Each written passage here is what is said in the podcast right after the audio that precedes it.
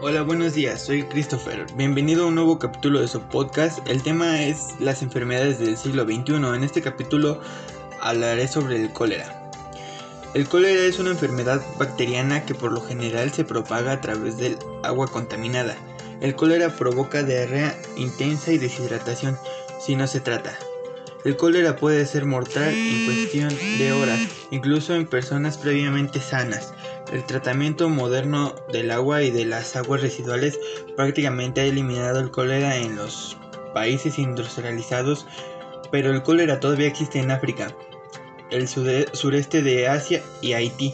El riesgo de una epidemia de cólera es mayor cuando la pobreza la guerra o los desastres naturales obligan a las personas a vivir en condiciones de hacinamiento sin una higiene adecuada. El cólera se trata fácilmente.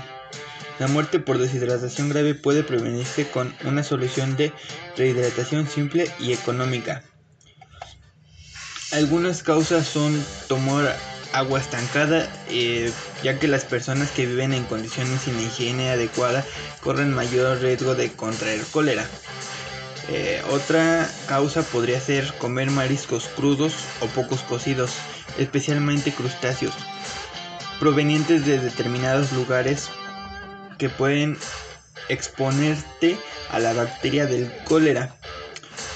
Otra causa sería las frutas y vegetales crudos. Las frutas y los vegetales sin pelar son una, una fuente frecuente de infección por cólera en regiones en las que hay mucho cólera.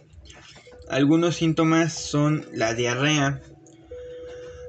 Esta aparece de repente y puede provocar rápidamente una pérdida de líquidos peligrosa, hasta un cuarto de galón, lo cual es aproximadamente un litro.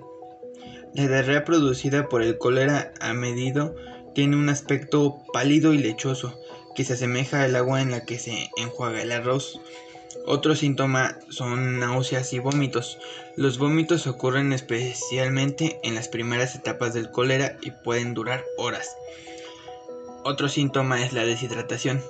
Esta puede manifestarse a pocas horas de la aparición de los síntomas del cólera y puede ser de leve a grave una pérdida del 10% o más del peso corporal y indica una deshidratación grave.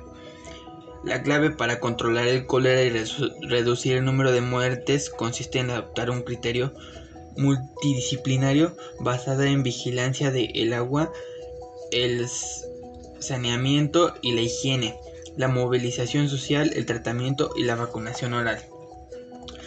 La deshidratación puede conducir a una pérdida rápida de minerales en la sangre que mantiene el equilibrio de líquidos en el cuerpo.